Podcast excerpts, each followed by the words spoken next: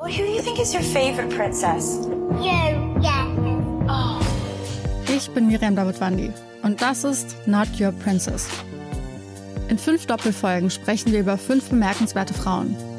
Wir erzählen von den entscheidenden Momenten im Leben dieser Frauen und darüber, ob und wie sie es geschafft haben, die Deutungshoheit über ihre Geschichte zurückzuerobern.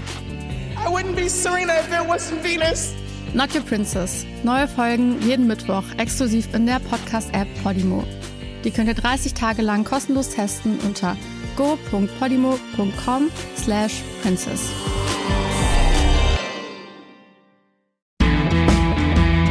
Schießlers Woche. Hier spricht der Pfarrer. Die Allerheiligenwoche, die wir gerade hinter uns gebracht haben, begeisterte wieder einmal nicht sofort alle Leute um uns herum. Es ist so ein Mix an Gefühlen, Vorstellungen und vor allem Einstellungen. Die Schüler zumindest in mehrheitlich katholisch geprägten Bundesländern freuen sich über eine Woche Ferien, die sie aber ohnehin zu den sehr profanen Herbstferien umgewandelt haben. Man muss also nicht katholisch sein, um schulfrei zu haben. Die DEHOGA, die Gewerkschaft für alle Beschäftigten im Gastronomiebereich, beklagt, für viele Diskos und Tanzlokale das strikte Tanzverbot und die Ruheregelungen in Bayern, die wohl einen enormen Umsatzverlust bedeuten, was gerade nach den beiden Corona-Jahren nicht so einfach hinnehmbar sei, heißt es. Katholisch Alteingesessene wiederum klagen über die immer stärker werdende Verhalloweenisierung am Reformationstag, den 31. Oktober, an dem man mit dem Grusel und dem Grauen seine Spielchen treiben möchte. Aber jetzt mal ehrlich, es zeugt dann doch von sehr wenig christlichem Grundvertrauen, wenn ich ständig von der Angst geplagt bin, dass solche Modetrends wie Halloween unsere christlichen Feste den Garaus machen könnten. Naja, hoffentlich bleibt das mal unser Weihnachtsfest erspart. Ja, und der Rest geht dann auf dem Friedhof von Allerheiligen, wobei das ja eigentlich am Tag danach an aller Seelen seinen Platz hätte. Da nämlich gedenkt die Kirche all ihrer Toten, der Heiligen und der, sagen wir mal, alltäglichen Heiligen, so wie du und ich.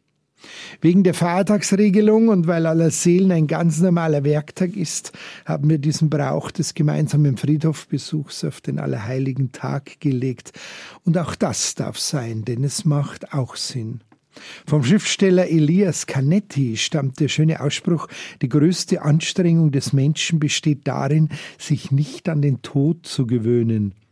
Der Tod ist unausweichlich, dennoch will niemand wahrhaben, dass er sterben wird.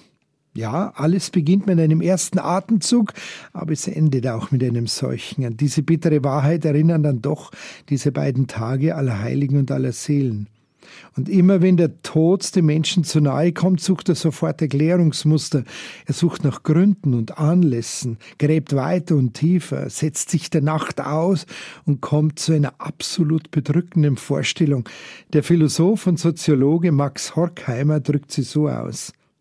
Der Gedanke, allein der Gedanke, dass die Gebete der Verfolgten in höchster Not, dass die der Unschuldigen, die ohne Aufklärung ihrer Sache sterben müssen, und dass die Nacht, die kein einziges menschliches Licht erhält, auch von keinem Göttlichen durchdrungen wird.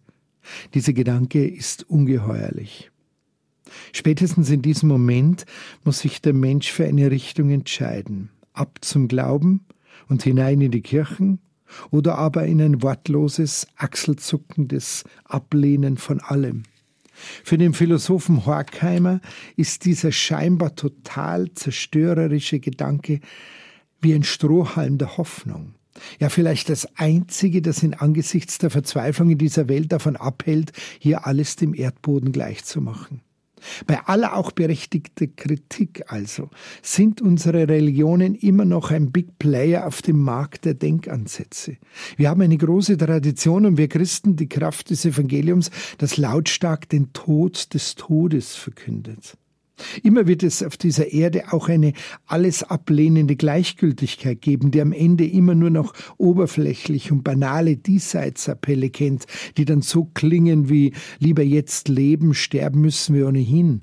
Dagegen polterte schon ein Apostel Paulus vehement. Nein, alle Heiligen und alle Seelen führen eben nicht in erster Linie den eigenen Tod vor Augen, sondern sie führen uns an den äußersten Punkt der Verzweiflung, den Tod des anderen, vor dessen Grab man sich dann sichtbar einfindet.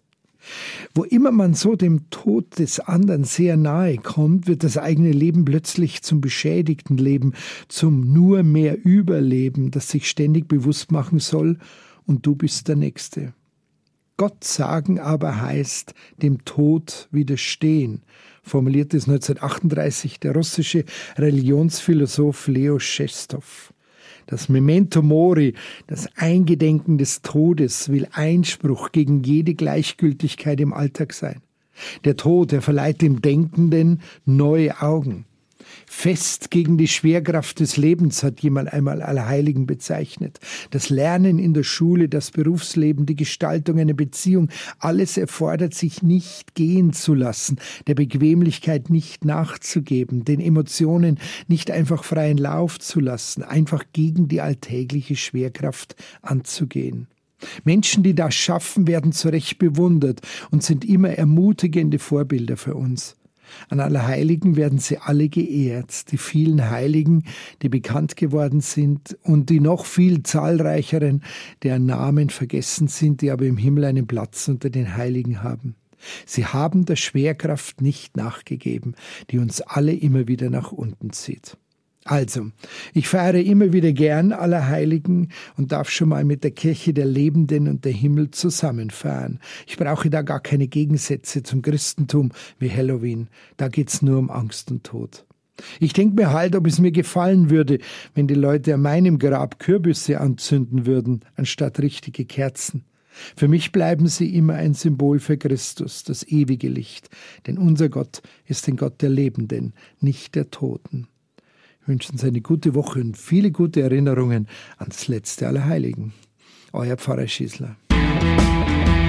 Schießlers Woche, ein Podcast vom katholischen Medienhaus St. Michaelsbund und dem Münchner Kirchenradio. Well, who do you think is your favorite princess? You, yeah. Oh. Ich bin Miriam Davidwandi und das ist Not Your Princess. In fünf Doppelfolgen sprechen wir über fünf bemerkenswerte Frauen. Wir erzählen von den entscheidenden Momenten im Leben dieser Frauen und darüber, ob und wie sie es geschafft haben, die Deutungshoheit über ihre Geschichte zurückzuerobern. I wouldn't be Serena if there wasn't Venus. Not Your Princess. Neue Folgen jeden Mittwoch exklusiv in der Podcast-App Podimo. Die könnt ihr 30 Tage lang kostenlos testen unter go.podimo.com slash princess.